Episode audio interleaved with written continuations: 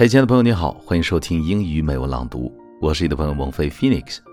咱们今天继续毒鸡汤的分享第三部分，来看第十八个句型：好女孩只得到了“好”字，而漂亮女孩却得到了所有。A good girl has good reputation.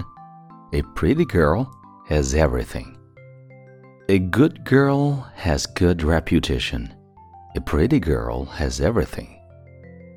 Number nineteen，第十九个句型，爱笑的女生运气不会太差。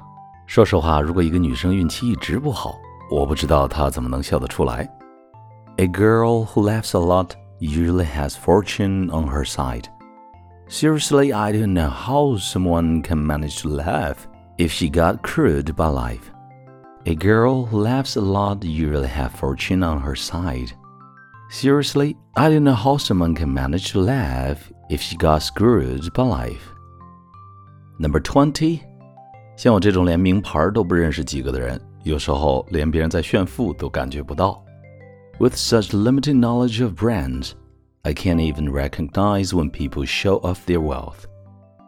With such limited knowledge of brands, I can't even recognize when someone show off their wealth. Number twenty-one. 当你觉得自己又丑又穷、一无是处时，别绝望，因为至少你的判断还是对的。If you feel ugly, poor, and useless, don't be devastated. At least you have a good judgment. If you feel ugly, poor, and useless, don't be devastated. At least you have good judgment. Number twenty-two，喜欢一个人就去表白，万一成了备胎了呢 ？if you have a crush on somebody, go tell that person. There's a chance that you become the plan B.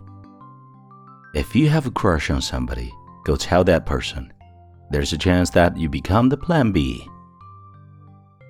23. 哪有什么选择困难症，还不是因为穷？There's no such a thing called allodoxophobia. You're just being poor. There's no such a thing called allodoxophobia. You're just being poor. Number twenty four，你只知道人家化妆比你好看，却不知道他们卸了妆不仅比你好看，皮肤还吹弹可破。You only know that they look prettier than you in their makeup.